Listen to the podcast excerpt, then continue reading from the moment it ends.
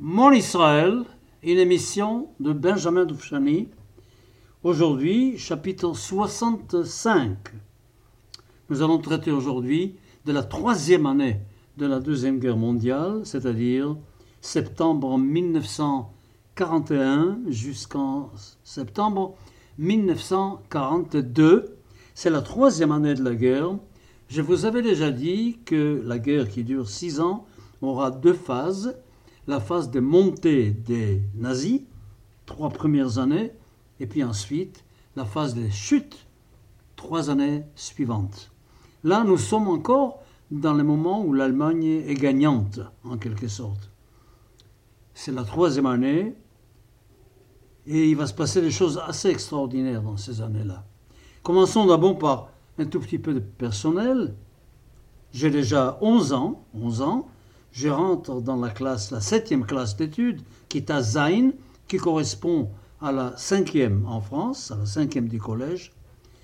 Vous savez qu'en Israël, que je vous l'avais déjà dit, les études c'est le matin seulement, jusqu'à une heure et demie à peu près.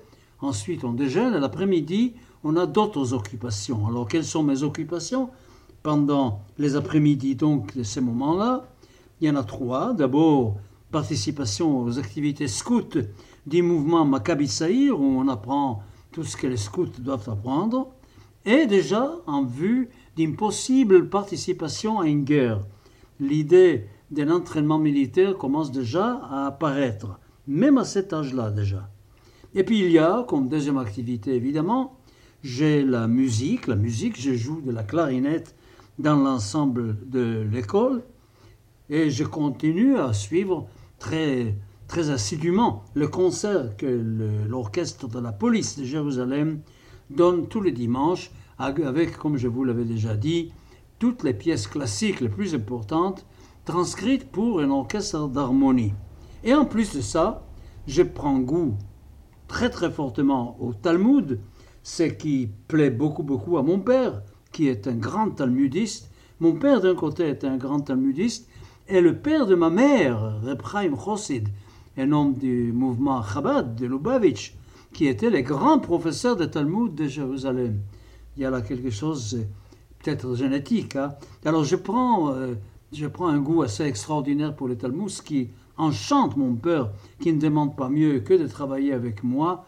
Et nous passons les Shabbats après-midi, après la sieste, nous passons les Shabbats après-midi à étudier le Talmud avec mon père.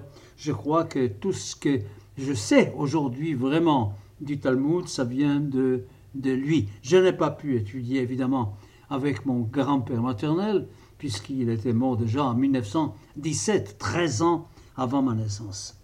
Dans la famille, il se passe évidemment des choses. Mes frères et sœurs, qui sont beaucoup plus âgés que moi, commencent à avoir des enfants.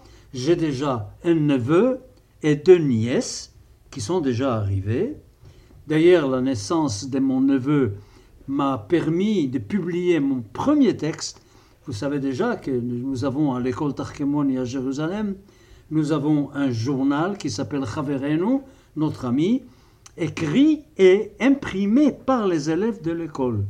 Alors j'écris mon premier texte qui s'appelle Niyeti Ledod, je suis devenu un oncle. Voilà, c'était très important. J'étais un enfant, déjà un oncle, parce que j'avais des frères et des sœurs beaucoup plus âgés. À part cela, la vie suit un, cours très normal.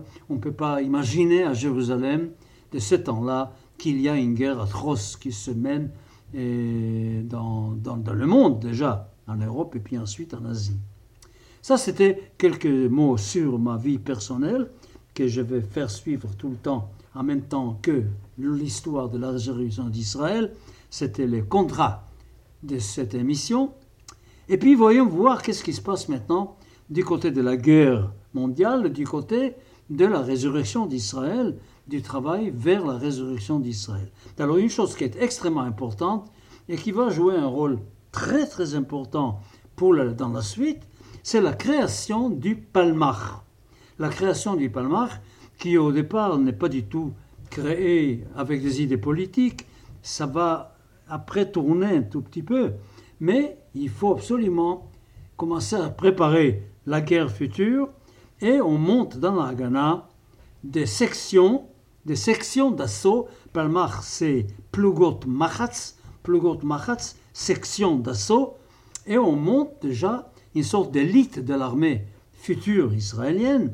C'est le Plugot Machatz. Et ces Plugot Machatz vont être évidemment bien vus par les Britanniques, bien vus qui ont besoin de toutes les possibles à ce moment-là. Et nous savons que les Palmach a participé à deux actions.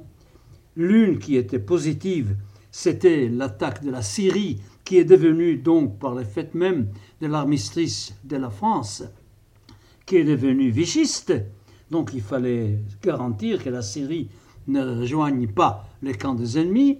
Et les Palmach, il y a deux sections des Palmach qui ont participé. Je vous signale que si vous savez que Moshe Dayan a perdu un œil, c'était pendant cette attaque en Syrie que Moshe Dayan a perdu son œil. Voilà. Et ça, c'était une action positive. Et puis une action absolument tragique qui est restée mystérieuse jusqu'aujourd'hui, dont on ne sait plus rien. On ne sait rien. Il y avait une section de 23 combattants dans un bateau qui sont partis par la mer pour faire sauter les raffineries de pétrole de Tripoli en Syrie et dont on ne sait rien, qui ont disparu complètement et dont on n'a absolument aucune idée ni du bateau, ni de ce qui était dans le bateau. Ça reste un des grands mystères de l'histoire eh, israélienne. Vraiment, toujours très très triste. Il y a au cimetière eh, militaire à Jérusalem, sur le mont Herzl, il y a des tombes à la mémoire de ces 23-là, si vous y allez.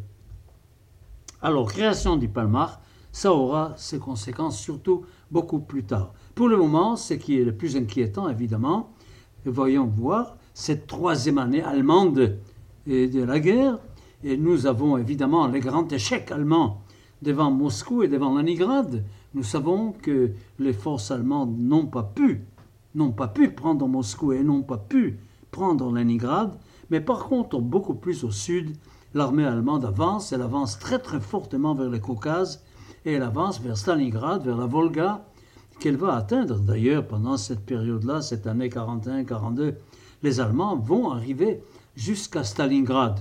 heureusement, comme je dis maintenant, heureusement car nous savons comment cette bataille de Stalingrad allait se terminer. Ben, ça, ça sera pour la semaine prochaine.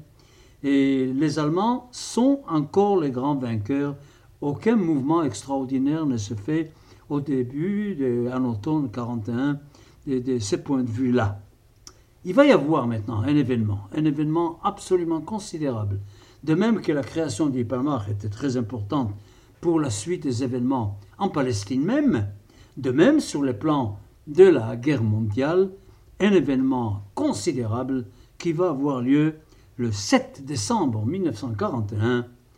Les Japonais attaquent les États-Unis. C'est la fameuse journée du Pearl Harbor, l'attaque par l'aviation japonaise de la flotte américaine du Pacifique à Pearl Harbor, suivi évidemment par la déclaration de guerre entre l'Amérique et le Japon. Et ce qui est tout à fait étonnant, c'est l'Allemagne. C'est l'Allemagne qui déclare la guerre aux États-Unis. Ce n'est pas les États-Unis qui déclarent la guerre à l'Allemagne. Ce sont les Allemands qui déclarent la guerre aux États-Unis. Enfin, enfin, il y a et la Russie et les États-Unis qui sont dans le camp allié pour faire face à l'Allemagne nazie, c'est rassurant. C'est rassurant tout en n'enlevant pas les angoisses qu'on peut ressentir à ce moment-là en Palestine par l'avance terrible de l'Africa Corps de Rommel en Libye et qui arrive jusqu'en Égypte, jusqu'à El Alamein.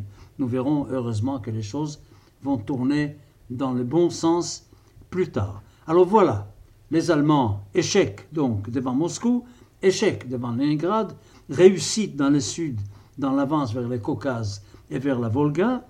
Et puis, nous avons l'entrée en guerre des États-Unis qui va changer absolument, totalement le cours de la guerre. Évidemment que Hitler a toujours pu imaginer que l'Angleterre seule ne pourrait pas l'écraser, que sans l'Amérique, l'Angleterre ne pourra jamais vaincre l'Allemagne nazie. Et ce qui arrangeait bien les affaires de Hitler, je ne suis pas sûr que Hitler était très content de l'attaque japonaise dans le Pacifique car ça faisait rentrer quand même les États-Unis dans la guerre. Là, nous sommes en décembre 41. Revenons maintenant vers l'histoire de notre peuple. Un mois après, un mois et demi après Pearl Harbor, il va se tenir à Berlin, dans une villa, une villa qui se trouve au bord d'un lac qui s'appelle Wannsee.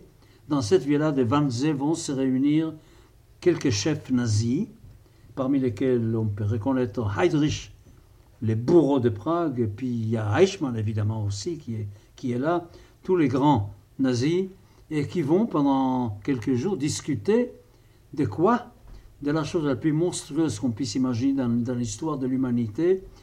Ils vont réfléchir comment éliminer un peuple de la terre. Et quel peuple? Le peuple qui a donné la Bible. Quel peuple? Le peuple juif. Wannsee va, prendre, va être prise la décision monstrueuse de la solution finale des problèmes juifs en Europe par l'élimination de tous les juifs d'Europe. Le, le génocide. Terrible. Et j'ai vu, il m'a été donné de voir un film absolument détaillé, un film qui donne la conférence de Wannsee et mot à mot, si, j'ose dire, telle qu'elle a été rapportée par le secrétaire, qu'est-ce qui a été vraiment dit, etc. Et les, cheveux se dressent sur la tête. Si vous avez l'occasion de voir ce film, allez le voir. C'est effrayant, c'est absolument inimaginable comment des gens européens, soi-disant civilisés, faisant partie d'une des nations les plus civilisées du monde, peuvent se réunir pour émettre des idées aussi monstrueuses que celles-là, allant jusqu'à conclure à cela. Tout à fait effrayant, effrayant, la conférence de Wannsee. Ne ratez pas, cherchez par tous les moyens de voir ce film, il vaut vraiment la peine d'être vu, très très important à connaître dans l'histoire de notre peuple. En Israël, pendant ce temps-là, je vous ai dit, le SL, l'Irgun Svailoumi, participe à la guerre avec les Anglais, la Haganah aussi, les Palmars aussi, évidemment.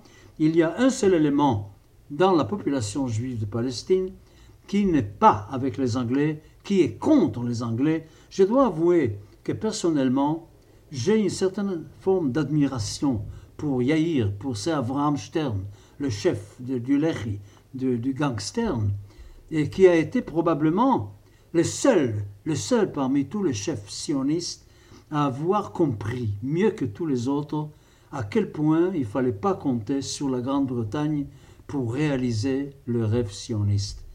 On a tout mis dans, dans la Grande-Bretagne. Tous les espoirs, c'était la Grande-Bretagne.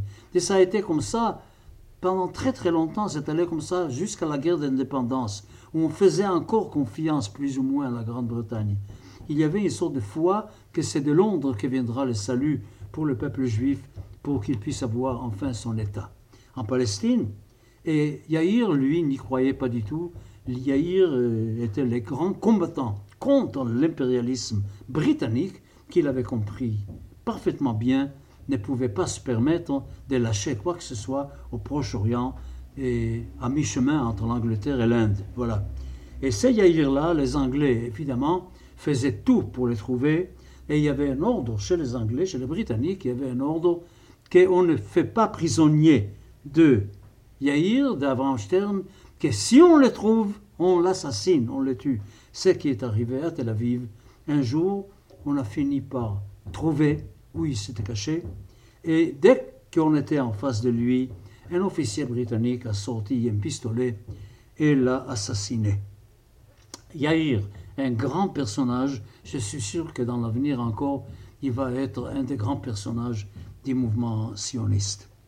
Pas plus tard que en mai 42, quelques mois plus tard, quelques mois plus tard, un événement considérable va avoir lieu, car je ne sais pas si je vous l'ai dit, si vous le savez, qu'en fin de compte, à aucun moment le mouvement sioniste n'a décrété, n'a déclaré urbi et orbi que le désir du mouvement sioniste, c'est la création d'un État juif en Palestine.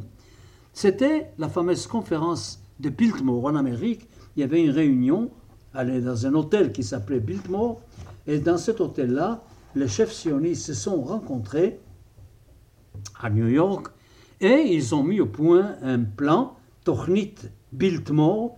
Ce plan, c'était l'ouverture des portes de la Palestine pour une immigration des Juifs, et puis tout ce qu'il faut faire pour amener à la création d'un Commonwealth juif en Palestine. C'était enfin le but bien tracé, bien déclaré, bien défini du mouvement sioniste. Là, il y a quelque chose de tout à fait remarquable. Il faut dire quelque chose de tout à fait remarquable. C'est étonnant, moi, quand j'y pense maintenant, quand j'étudie cette période-là, je suis moi-même complètement étonné comment ça se fait qu'on a attendu si longtemps. Au mois de novembre de 42, en novembre 42, et on a présenté ces plans-là devant le comité exécutif sioniste et qui a été accepté, qui a été accepté dans une majorité très très confortable. Il faut dire aussi, il faut ne pas oublier que si à Wannsee on a décidé la solution finale, en Palestine, nous n'avons pas encore de grandes nouvelles sur ce qui se passe en Europe exactement par rapport au peuple juif. Nous savons déjà aujourd'hui que pendant le début de la guerre avec la Russie, il y a eu des massacres terribles. La Shoah par balle, c'est ces moments-là. Les Einsatzgruppen, c'est ces moments-là. Il s'est déjà passé des choses monstrueuses en Russie par l'armée allemande mais toutes ces nouvelles-là ne sont pas encore arrivées. Il faut attendre que le plan de Wannsee commence à se réaliser à travers les camps de concentration et les camps comme Birkenau, où on va commencer à assassiner le peuple juif par millions, et pour qu'en Israël, on commence à se rendre compte? En Israël, il faut dire la vérité aussi, ça c'est une circonstance atténuante par rapport au Yishuv, qu'on attaque parfois à cause de cela, c'est la menace du Sud la menace qui vient de l'Afrique du Nord, le fait que Rommel, un grand chef, un grand général, avec une armée très très bien entraînée et qui combat autrement, plus, autrement mieux que l'armée italienne qui était là au début de la guerre, cette armée allemande, c'est Afrika Korps, qui s'approche dangereusement de la Palestine, qui est déjà en Égypte, bien, bien avancée en Égypte, à El Alamein. Alors, Comment conclure cette année-là, 41-42 Oui, les Allemands sont encore vainqueurs. Oui, rien ne se passe qui puisse faire croire que la guerre va être gagnée, mais des choses arrivent. Des choses arrivent. L'entrée de l'Amérique dans la guerre est quelque chose d'extrêmement important. Les mouvements sionistes améliorent ses positions. En Israël même, on entraîne beaucoup mieux. Les Palmars, c'est un signe d'un entraînement et renforcer des forces locales. Beaucoup, beaucoup sont recrutés par l'armée britannique. Des milliers d'Israéliens, des milliers de Juifs palestiniens rejoignent l'armée britannique, surtout avec l'idée d'y subir un entraînement militaire qui servira plus tard pour les guerres d'Israël. Et voilà comment nous allons arriver enfin à ces points de rupture de la Grande Guerre, de la Deuxième Guerre mondiale, qui va être l'automne 1942. Nous savons qu'à partir de l'automne 1942, les choses vont commencer à changer et nous allons commencer enfin à avoir de bonnes nouvelles et reprendre cet espoir que nous avions déjà au tout, au tout début en 39-40, que ce sont les Alliés qui allaient gagner eh, la guerre contre les nazis. C'est facile de dire tout cela aujourd'hui, nous, ici, maintenant, car nous savons tout ce qui s'est passé exactement. Mais croyez-moi que quand on se met dans la position, ça me fait penser, j'ai discuté cette semaine avec des amis de la guerre des six jours. Et on a oublié, on a oublié les semaines qui ont précédé la guerre des six jours. Depuis les jours de l'indépendance 1967 jusqu'à la guerre des six jours, quelques semaines sont passés et Dieu sait l'angoisse dans laquelle nous avons vécu ces semaines-là. Pas nous seulement, l'humanité entière était dans l'angoisse devant ce qui pouvait se passer à ce moment-là et de la part de l'Égypte et des autres pays arabes d'Israël. Heureusement, on oublie ces choses-là. On oublie les grandes angoisses. On se souvient surtout de ce qui est arrivé à la fin. Et tant mieux, et c'est la bonne nouvelle avec euh, là aujourd'hui, je termine le temps des conquêtes allemandes et de l'avance allemande. Et dès la semaine prochaine, je vais vous offrir déjà de très bonnes nouvelles pour la guerre, pas de bonnes nouvelles pour le sort du peuple juif.